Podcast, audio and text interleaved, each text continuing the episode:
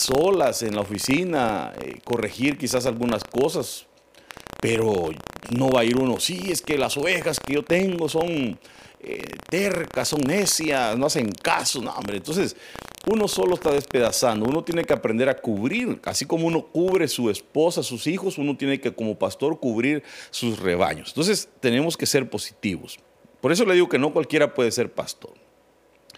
En la Osejo dice, atiende al aspecto de tu grey dedica atención a tu rebaño. Entonces vemos otra parte importante y es que se tiene que dedicar atención al rebaño.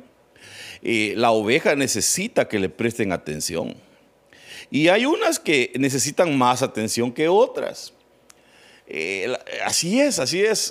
cuando uno pastorea, hay unas que hay unas que necesitan que las estén acariciando, eh, imagínense una ovejita y, esta ovejita llega y, le pega la cabecita y quiere que le haga piojitos. Eh, y si no lo hace, se, resiente. O se pone celosa cuando llega otra ovejita que quiere también atención. Yo creo que hay un periodo. Cuando la iglesia es pequeña, se tiene que aprovechar eh, ese tiempo porque es un tiempo en el cual uno es es íntimo, es cercano con el pastor, con los pastores. Eh, es un tiempo lindo, o sea, no es que, ay, qué tristeza la iglesia tan pequeña. mire, cuando, cuando son pocos miembros, 50, 100, es un tiempo lindo porque es un tiempo de intimidad, es un tiempo donde eh, un pastor puede atender fácilmente 100 ovejas. 100 eh, ovejas, ¿verdad? Se atienden fácil. Pero imagínese una iglesia donde tienen 10 mil personas. ¿Cómo va a ser para, para... No puede estar todos los días platicando con el pastor, aunque el pastor quisiera, no puede porque tiene muchas cosas que atender, muchas personas. Ya una iglesia de 10 mil necesita pastores asociados, ancianos que atiendan a las personas. Eh, ya no se puede. Entonces, es, el tiempo de la intimidad es ese. Cuando la iglesia es pequeña, se tiene que aprovechar. Es una bendición ese tiempo, en donde te puedes acercar al pastor, ser amigo de él. Él te, él te puede dedicar tiempo. Ese, ese, tiempo hay que aprovecharlo.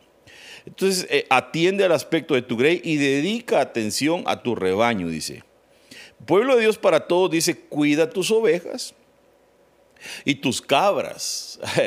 Interesante porque aquí le, agregan cabras, como dando a entender que eh, pues uno va a tener ovejas, pero también de alguna manera van a llegar cabras, que van a tener que ser llevadas a la dimensión de ovejas. Pero notemos la diferencia y sería bonito que alguno de ustedes hiciera algún estudio acerca de la diferencia entre una cabra y una oveja, sus actitudes, su manera de ser, eh, yo, yo pastoreé cabras un tiempo, no mucho tiempo, tuvimos unas cabritas y las sacábamos a... Tampoco fui pastor de cabras, no, yo soy pastor de ovejas.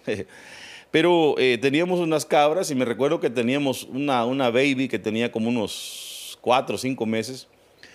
Qué, qué bárbara esa cabrita. Lo quería cornear a uno, le empezaban a salir sus cuernitos. Se corría y se trepaba hacia los, a los bordos y corría y se nos escapaba y, era tremenda. Y entonces, eh, de alguna manera, así a veces tenemos ovejas en la iglesia, pero también hay cabras.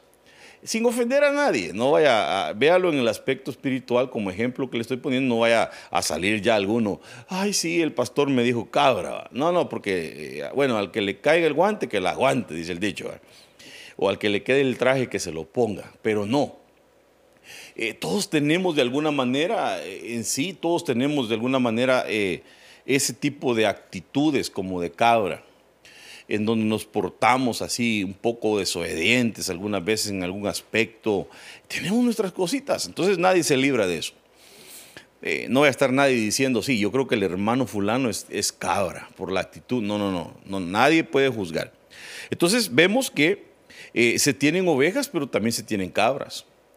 Y, entonces son actitudes diferentes y con cada una se tiene que lidiar de diferentes maneras. Cada, cada oveja tiene sus demandas, pero dice, cuida tus ovejas y tus cabras y asegúrate de hacerlo lo mejor que puedas. Entonces, eh, uno tiene que dar lo mejor, hermano. Eh, mire, dice lo mejor. sea, eh, no es solo, ah, le voy a dar un su mensaje ahí el, jueves y un su mensajito y ya salgo el compromiso. No, no, no, no. Tienes que dar lo mejor. Se tiene que estudiar, se tiene que preparar. entre más se le va dando a la oveja, más crece, se vuelve más madura, pero también la demanda es, más. Eh, porque ya va, ya va recibiendo revelación, le salieron dientes y ahora quiere comer solo carne. Entonces eh, hay una demanda. Hay, lugares donde a la oveja le enseñan eh, puras cositas, eh, con, ejemplos como que son niños, un vasito de agua y mire, así es el pecado. Y, pero ¿qué pasa cuando una oveja se ha llevado nutriendo y se le da revelación? Se le da palabra sólida. Y llega uno como Pablo, diciéndole, les traigo vianda Solo que Pablo dijo, yo les traía comida sólida, pero no se las pude dar porque ustedes todavía son niños. No habían crecido, no habían madurado, pero ¿qué pasa cuando la oveja es llevada a esa dimensión? Cuando empieza a, formarse una generación de hijos maduros con conocimiento, eh, así como cuando Pablo llega a decir, miren, ahí les mando eh, a Timoteo, eh, oírlo a él es como que me escuchen a mí. O sea, lleva una revelación, fue, ha sido entrenado por la abuela, por la mamá. Eh, miren, yo lo tomé y lo he entrenado también y lo he adoctrinado y entonces ahí les va. Es como que me escuchen a mí. Entonces, eh, es como, es como cuando aquella reina de Saba llegó y, vio a los sirvientes de Salomón. Y entonces se, se confundió y dijo, wow, este ha de ser. Y solo era un sirviente es porque se, trasladó la bendición, el conocimiento, la palabra. Entonces, eh, la oveja tiene que crecer de esa manera. Entonces, tenemos que desarrollar hijos que sean así, así bien, bien diestros en la palabra, que, estudien. Eh, se tienen que llevar entonces las cabras a esa dimensión de ovejas. Esta versión dice, infórmate bien del estado de tu rebaño, cuida tu ganado. Y entonces en algunas ocasiones toca que informarse, toca que preguntar, eh, toca que preguntarle a la esposa por el esposo, porque a veces la oveja siempre, ¿cómo está? Bien, bien, bien, y nunca, nunca dice nada, y tal vez se lo está llevando el río, pero porque no se ha llegado a esa, a esa dimensión de padre-hijo o no se ha llegado a la dimensión de oveja-pastor para tener la confianza. Y entonces eh, se tiene que informar uno, tiene que pedir de cierta manera reportes o buscar la gente más cercana para poder ir eh, entrando en, esa intimidad de la persona y poderlo ayudar. Eh, Biblia textual 2003 eh, dice, ten exacto conocimiento de tus ovejas y no pierdas de vista tus rebaños. Uno es un exacto conocimiento de tus ovejas. ¿Dónde están? ¿Qué están haciendo? ¿Cómo les va? Nada de que tal vez le da coronavirus y el pastor nunca supo que tuvo, hasta se le puede morir y no, no, uno tiene que tener para estar orando por ellos, para estar cubriéndolos, bendiciéndolos, tener un exacto conocimiento de las ovejas. Cuáles son los problemas que tienen en su casa, en su trabajo, en su vida matrimonial, con sus hijos, eh, para poder llevar eh, como una especie de, de récord, para poderles ayudar exactamente en sus necesidades. Entonces, y dice, y no pierdas de vista tu rebaño. O sea, uno como pastor tiene que traer así el ojo puesto en, las ovejas. A ver, este no lo he visto, este dónde está. Aquí ir controlando. Entonces, eh, tiene que haber un, exacto conocimiento de las ovejas y no perderlas de vista. Veamos eh, lo que dice Proverbios 27, 23. Dice, las riquezas no son eternas ni el dinero dura para siempre. Las cosechas se acaban y la hierba se seca. Por eso, cuida bien tus rebaños. Mire qué, interesante este, este, este pasaje para los pastores.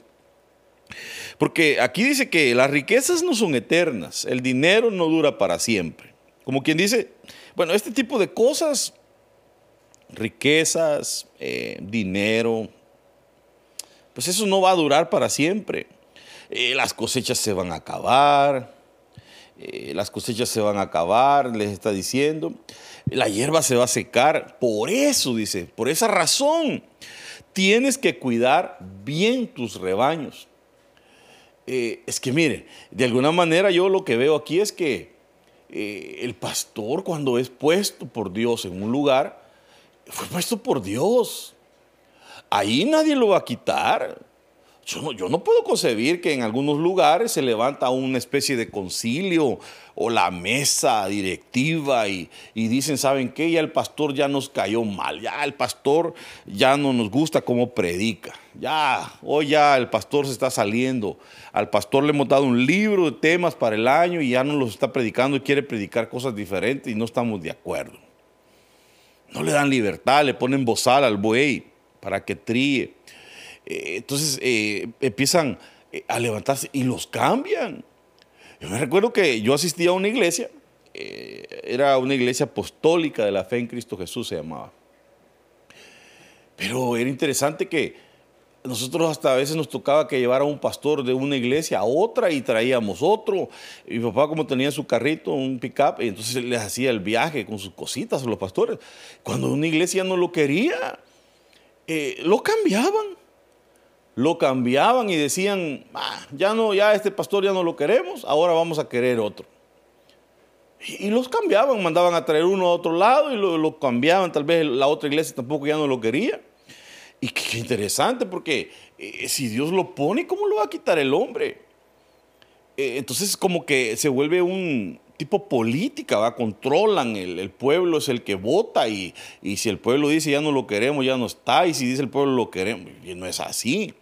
Entonces vemos que eh, aquí lo que está diciendo es, mira, las cosas, las riquezas, el dinero no son para siempre, ni las, cosechas se acaban. Entonces, pero cuida tus rebaños, como quien dice, esto es como tu herencia, esto es como, es como tu, eh, lo que te va a ayudar, porque fíjese lo que sigue diciendo siempre en Proverbios 27, 26, dice, tus ovejas te darán su lana Fíjese, o sea, eh, eh, vamos llegando al punto donde no es que ya alguno esté pensando mal y diga, ay, ya va pensando, no, porque dice que el dinero no es para siempre. Yo, no, yo como pastor, como hijo de Dios, no puedo andar buscando el dinero. Si el Señor me bendice, gloria a Dios. Yo tampoco no digo que no, pero no es mi punto principal. Yo no soy pastor por el dinero. En cierta ocasión una persona me dijo, no, me dijo, si yo sé que un pastor en, en, dos años se hace millonario, me dijo. Qué, tremendo, porque el, concepto que tienen, porque ellos mismos van pensando en lo económico, pero no es así. Eh, dice, eh, dice, el dinero no es para siempre, pero, pero cuida tus rebaños, porque dice, tus ovejas te darán su lana, tus cabras te darán mucha leche. ¿Para qué? Dice, y así podrán alimentarse tú y tu familia y hasta tus empleados. Además podrás vender tus cabras y con el dinero comprar un terreno. Entonces vemos que, eh, eh, el, punto de madurez de una iglesia tendría que ser este, en donde la, iglesia llega a la madurez y, da la capacidad para poder tener al pastor tiempo completo, porque perdóneme, no es lo mismo cuando un pastor no trabaja tiempo completo. Es, es un, chamba, un chambal, es un trabajal. Eh, la iglesia eh, toma tiempo. Por ejemplo, en mi caso, yo estoy feliz todavía. Yo, no, yo sé que la iglesia es pequeña. Eh, todavía estoy trabajando en lo secular. Yo, yo hago, construyo casas y hago remodelación. Todavía trabajo porque da todavía el tiempo. Pero qué lindo sería cuando eh, el, pastor es llamado tiempo completo y puede dedicarse el 100% a la obra y a los rebaños. Que, la oveja lo puede, porque ahorita todavía yo a veces tengo que trabajar de lunes a viernes y, y como le digo, no me estoy quejando, pero qué lindo es cuando la iglesia da, porque todo es a su tiempo. Qué lindo cuando da la madurez, llega el tiempo de esa transición y entonces la oveja es el que, la que da su lana para, eh, y la cabra la leche, dice, para que puedas alimentarte tú y tu familia. Se llega al punto donde, donde las ovejas y todo se, llegó el kairos de Dios para... Y entonces ahí la iglesia se desarrolla más, llega un tiempo donde donde viene un crecimiento, viene porque hay una entrega, hay una ofrenda de parte del pastor, pero también de las ovejas. y que la Biblia dice que lo espiritual es mayor que lo terrenal. O sea, porque hay gente que dice, sí, pero voy a dar mi, lo material mío. Sí, pero lo espiritual que se te da no tiene precio, es mayor. Las bendiciones espirituales son mayores, son eternas. Eh, eh, porque Pablo dice, si les, si les dimos lo espiritual, será poca cosa pedir lo material, dice él. Entonces, pero son tiempos que llegan a una iglesia. Entonces, vemos que dice, cuida tus rebaños porque ellas son las que te van a dar la, lana, tus ovejas te darán su lana, tus, tus cabras te darán mucha leche, y así podrán alimentarse tú y tu familia y hasta tus empleados. Qué interesante, hermano, porque estamos hablando de que tanto como oveja y pastor tiene responsabilidades, pero ¿qué pasa si un pastor quiere que la oveja dé su lana, que la cabra dé su leche, pero él no da el pan espiritual? Él no se esfuerza, él, no se prepara, Él no lleva una palabra nueva, refrescante.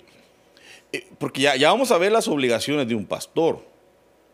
Eh, pero mm, interesante porque, o sea, eh, el pastor también tiene que dar. El pastor dice que da su vida por las ovejas. Se, se, entrega. sería lindo llegar a ese momento. Ahora, veamos el salmo del pastor, porque aquí aprendemos muchas cosas. Eh, quiero que vea conmigo en, Salmo 23, que es muy, muy, muy conocido, famoso versículo, gente que se lo sabe de memoria y que lo pega hasta en las paredes. El Señor es mi pastor y nada me faltará. Vemos que al, tener pastor, al una oveja reconocer pastor, no le va a faltar nada. Entonces, eh, ¿cuál es el trabajo del pastor?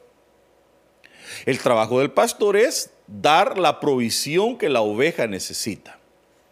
Es proveer, proveer el alimento para la oveja. Que la oveja esté eh, siempre, siempre con su pasto verde, con su palabra eh, verde, refrescante.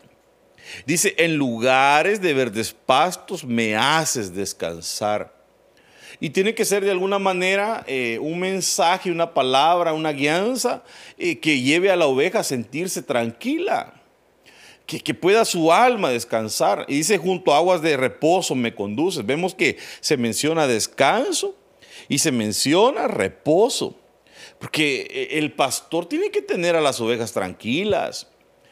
No las puede traer metiéndoles miedo, presionándolas. Yo nunca he creído en eso. Eh, yo siempre he sido una persona que va al frente. Una de las maneras como el pastor pastorea es que va al frente, valga la redundancia. Eh, el pastor va al frente y hay ocasiones en que el pastor va al lado de las ovejas. A veces va al frente y a veces va al lado.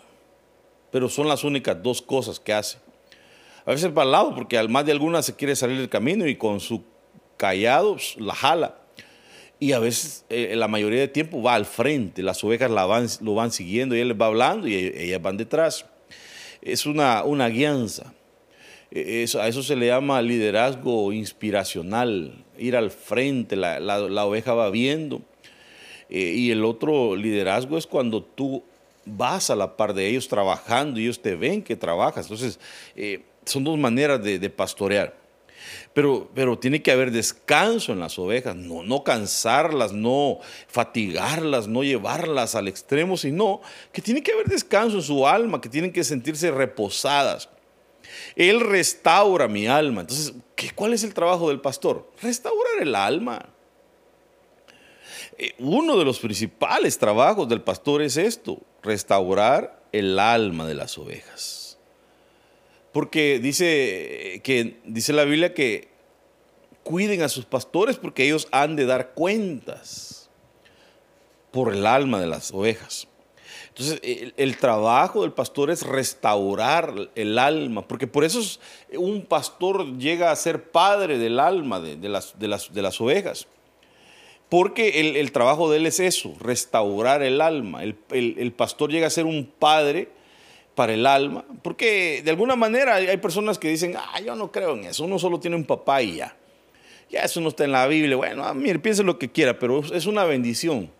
si, si es algo que te va a bendecir, tener un pastor de tu alma que va, va a poder corregir áreas en, tu vida que tal vez tu padre eh, biológico dañó, porque a veces los padres eh, dan a luz, traen a luz a un, niño al mundo, pero lo enseñan mal, lo corrigen mal, lo dañan en su alma. ¿Cuántos no fueron eh, maltratados físicamente, verbalmente, emocionalmente? Eh, los violaron, los abusaron de ellos, los regalaron, los abandonaron. Entonces, muchas veces un padre pudo haber hecho mucho daño en la vida de su hijo, no porque haya sido padre fue buen padre.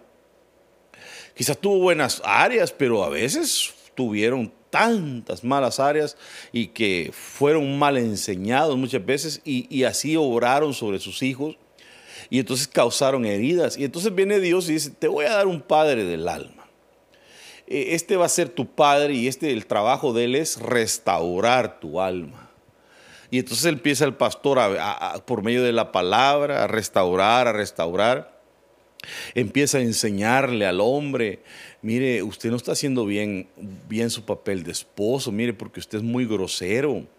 Mire, usted tiene que aprender a tratar diferente a su esposa. Mire, eh, háblele con, con, dulzura, con palabras bonitas, porque la Biblia dice que la mujer es un vaso más frágil.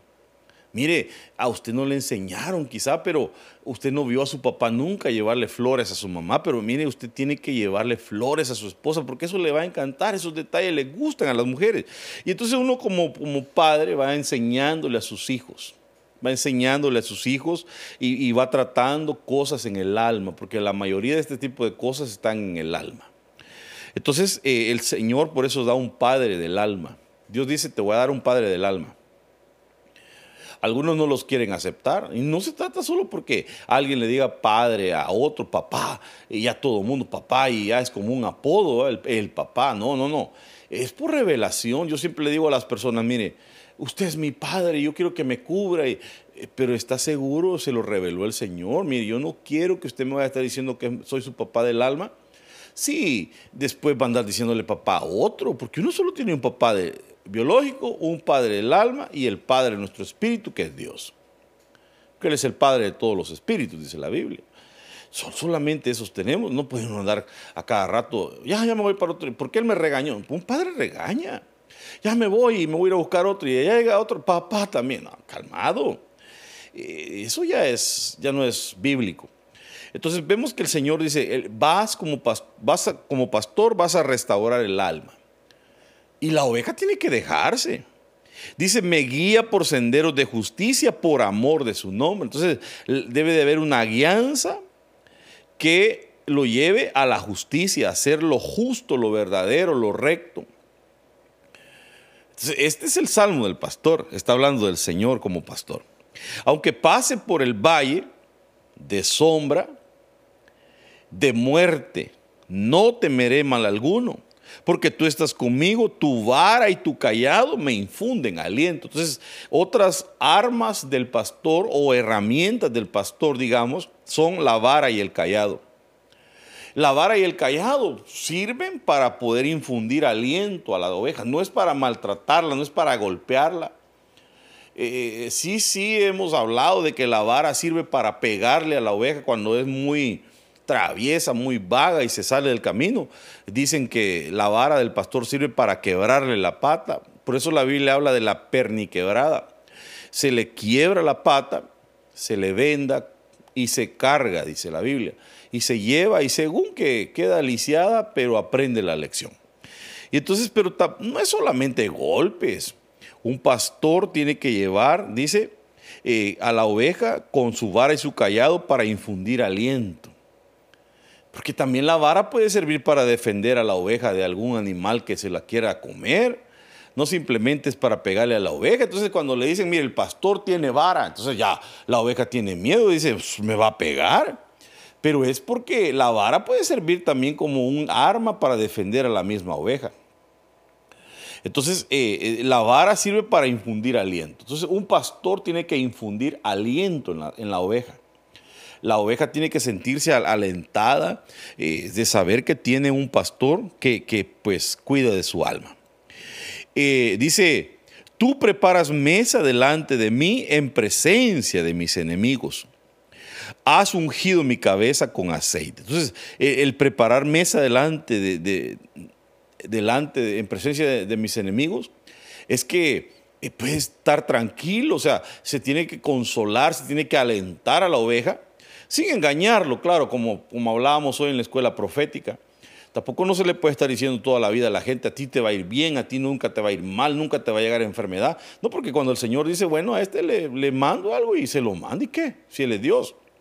Entonces tenemos que tener cuidado, pero siempre hay que darle aliento, siempre hay que darle aliento a la, oveja y decirle que, que, Dios prepara mesa delante de sus angustiadores, que puede comer mientras Dios se encarga de sus enemigos. Eso se le tiene que transmitir a la oveja. Has ungido mi cabeza con aceite. Mire, ¿quién va a ungir? ¿Quién va a ungir? El pastor. El pastor unge a la, oveja, eh, se le ponía aceite a la oveja, según eh, la historia, es porque eso servía para que los mosquitos, las moscas, no molestaran a la oveja, se le ungía y ese, aceite sobre la cabeza no permitía que, que los animales se acercaran. Entonces vemos cómo es que el aceite es puesto por el pastor. El pastor es el que tiene que ungir a, sus ovejas. Eh, si, si, el pastor no le da aliento, el pastor no lo unge, el pastor no lo envía, ¿qué va a pasar? Es que mire, cuando un hijo va creciendo en casa y se desarrolla y va dando una medida, el pastor tiene que conocer el tiempo de ese hijo porque se le puede volver un problema el hijo maduro va a querer tomar la casa de su padre si no se le suelta, si no se... Porque dice la Biblia que son como flechas en la aljaba del valiente. Entonces, cuando un hijo está listo hay que enviarlo. No se le puede tener porque, porque va a pasar como aquel hijo Absalón que empezó a, a, ver cómo le quitaba el reino a su papá, porque no se le soltó, porque entonces el hijo cuando va dando la medida se tiene que conocer el tiempo y enviarse, que se vaya a desarrollar, para eso fue tanta preparación empiezan a jalar y a jalar como toritos. Entonces ahí es donde se tienen que soltar. Y entonces dice que eh, eh, por eso el pastor es el que lo unge. Uno como padre tiene que ungir a sus ovejas, activarlas. Eh, como decía mi apóstol, se les tiene que poner nombre, se les tiene que activar, se les tiene que profetizar para que ellos sean activados en, en esas áreas y vayan a hacer la obra de Dios, porque pues para eso fuimos llamados todos. Dice entonces que unges mi cabeza con aceite y mi copa está rebosando. O sea que hubo tanta vastedad que hasta rebosó la copa. Ciertamente, el bien y la misericordia me seguirán todos los días de mi vida y en la casa del Señor moraré por largos días. Y entonces, ¿qué va a pasar cuando se le da toda esta atención a una oveja? Es que va a estar contenta, va a tener casa, va a estar feliz en su casa, nada de estar pensando en que ya me voy, no, ahí, ahí se quiebra todo eso. Cuando el pastor hace su trabajo, la oveja se deja pastorear, entonces va a morar por largos días. Ahí van a estar, gloria a Dios, siendo formados, siendo preparados. Y entonces se va, se va todo pensamiento de, de, que ya me voy y eso se cancela. Y el pastor tampoco no está con miedo de que, ay, si se me van, no, tranquilo, porque está haciendo su trabajo, está haciendo su labor como pastor. Dice Ezequiel 34, 2 al 4, hijo de hombre, profetiza contra los pastores de Israel. Así dice el Señor Dios. Ay de los pastores de Israel que se apacientan a sí mismos. Y entonces aquí empieza a haber una, una especie de deformación del pastoreo porque el pastor tiene que apacentar a los rebaños, a las ovejas. Pero ¿qué pasa cuando se empieza a apacentar a sí mismo?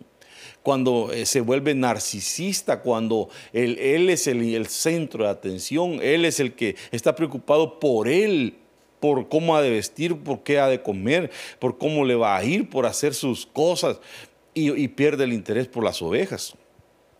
Porque dice que se empiezan a apacentar a sí mismos.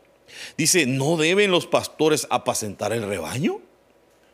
O sea, e, e, el pastor tiene que morir y tiene que entender que lo llamaron como pastor y que va a tener que dar su vida por las ovejas, apacentarlas. Y el Señor dice, ¿acaso no tiene el pastor que apacentar el rebaño? Pues dice, coméis la grosura, os habéis vestido de la lana.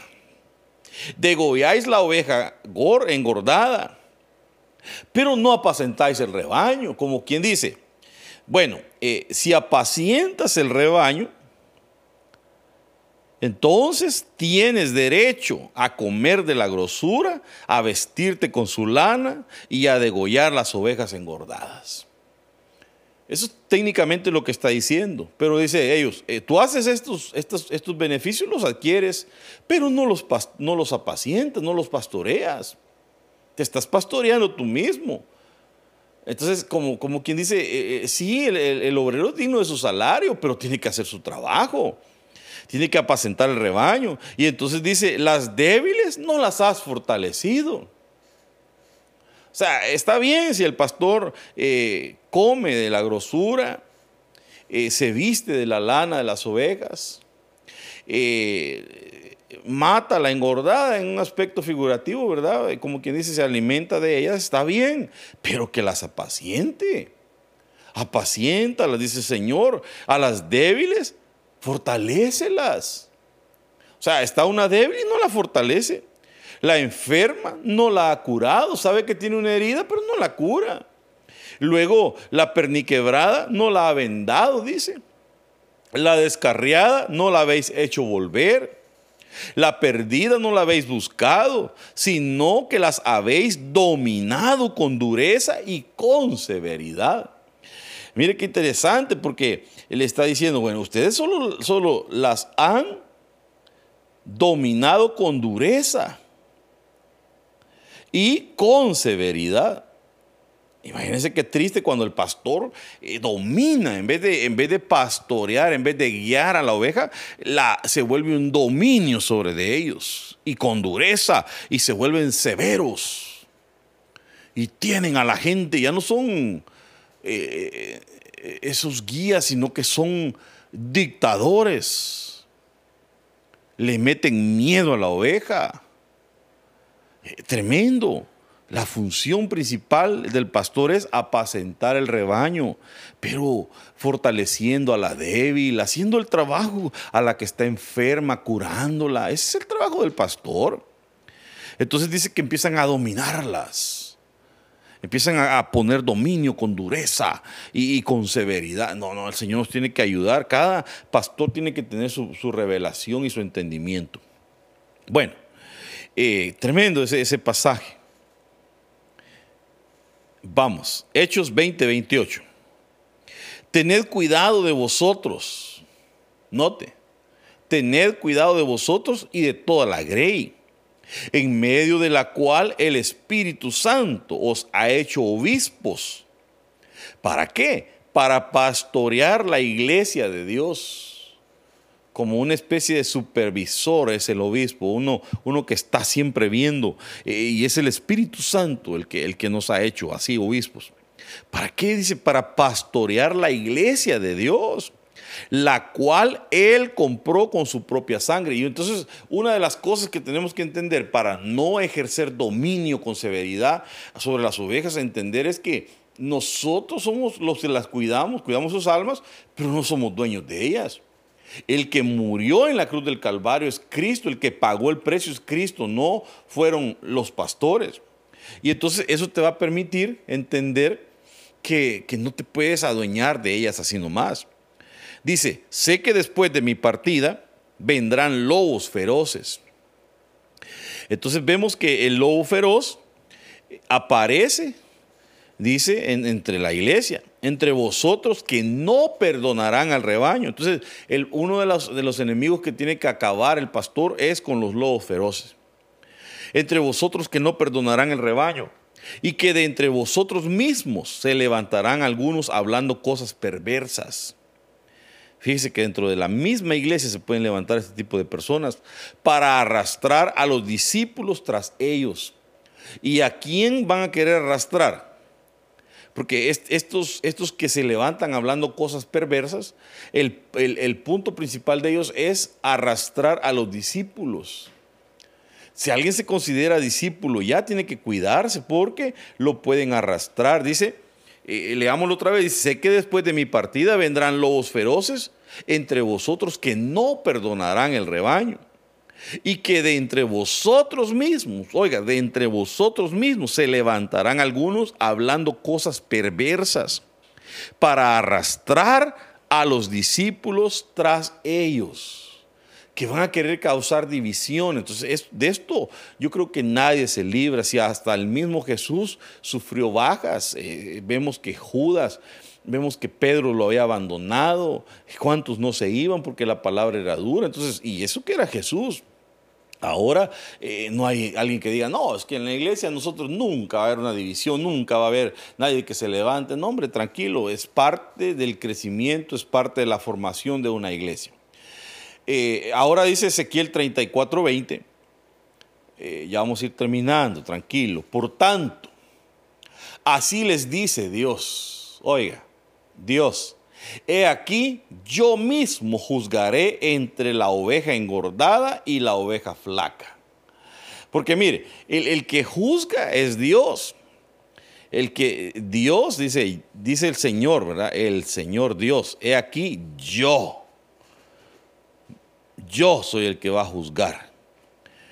Entre la oveja gorda, entre la oveja engordada y entre la oveja flaca. Y eso nos habla como de dimensiones, como de que de pronto hay ovejas que crecen, se desarrollan y hay otras que se quedan flacas. Pero que al fin, al y al cabo son ovejas y a todas hay que amarlas. Uno como pastor ama a la oveja que crece, a la que no, a la flaca, a la que engorda, a todas. Hay unas que se desarrollan más que otras, pero, pero ni modo, son ovejas y, y hay que amarlas. Uno como pastor los ama a todos. Sus errores, sus efectos, uno los ama pero no puede entre ovejas decir, mira, yo soy una oveja de engorde y tú eres una oveja flaca. Yo he crecido más, yo he adquirido, mira, yo ya me gradué hasta de la universidad cristiana, yo ya me gradué de doctrina básica, intermedia avanzada y tú apenas estás en doctrina eh, básica. Tranquilo, tranquilo. Nadie puede juzgar a nadie. Nadie puede decir del otro, ah, este tanto año y no crece. Déjelo. Cada oveja tiene su tiempo, su proceso. Hay unas que son engordadas, otras que son flacas. Y nadie tiene que juzgar a nadie. Eh, cuidado con andar juzgando una, una oveja a la otra. El único que juzga es Dios. Él es el que al final va a dar el veredicto y, y nosotros no nos corresponde eso. Entonces es Dios el que juzga. Y eso es interesante porque eh, al final eh, Dios como pastor es el que se va a encargar. Dice que unos van a ser puestos a la izquierda, otros a la derecha. Entonces solamente Dios puede juzgarnos, solamente Dios y también al pastor solamente Dios lo puede juzgar porque es el único que al final va a decidir si el pastor hizo bien el trabajo o no ni la oveja puede ir queriendo dirigir al pastor, ni el pastor eh, se tiene que dejar dirigir por las ovejas, ni por lo que el pueblo pida, sino lo que Dios diga. Y la oveja tiene que dejarse guiar para que al final tampoco no, no vayan a estar ahí diciendo, sí, que yo aquí, no, no, ni entre ovejas se pueden andar juzgando, ni la oveja puede estar queriendo dirigir, ni juzgar al pastor. Cada quien va a dar cuentas, cada quien sabe cómo Dios lo llamó, a qué lo llamó y qué es lo que tiene que hacer, si está conectado con Dios. Entonces es bien delicado hablar de las ovejas. Vamos a ver si un día de estos tratamos un poquito acerca de las ovejas. Amén. Eh, ya hemos hablado de las enfermedades de la oveja, y, pero hay que analizar, hay que analizar las responsabilidades como ovejas eh, y, lo que tenemos que hacer como ovejas, porque vemos que el pastor tiene sus responsabilidades, sus cosas que tiene que hacer. Entonces, y, tiene sus beneficios, pero también tiene sus demandas. Y Dios lo va a juzgar al final, a ver si hizo o no lo, correcto. Así que eh, yo le pido verdaderamente, hermano, que como oveja se deje pastorear eh, para que uno pueda hacer su trabajo como pastor.